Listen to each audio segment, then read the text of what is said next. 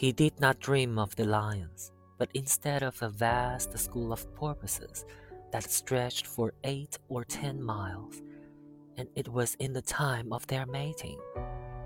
And they would leap high into the air and return into the same hole they had made in the water when they leaped. After that, he began to dream of the long yellow beach, and he saw the first of the lions come down onto it in the early dark.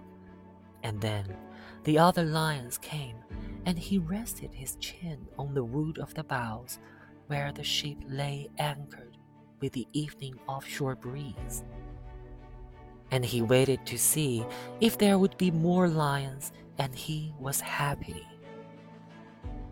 The moon had been up for a long time, but he slept on, and the fish pulled on steadily, and the boat moved into the tunnel of clouds.